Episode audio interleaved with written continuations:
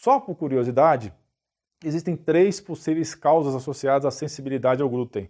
É possível que a intolerância ao glúten tenha aparecido por conta da introdução da fermentação biológica industrializada. Também há quem defenda que os sintomas da chamada intolerância ao glúten são muito semelhantes aos sintomas gerados pelo glifosato, portanto, o agrotóxico poderia ser a real causa.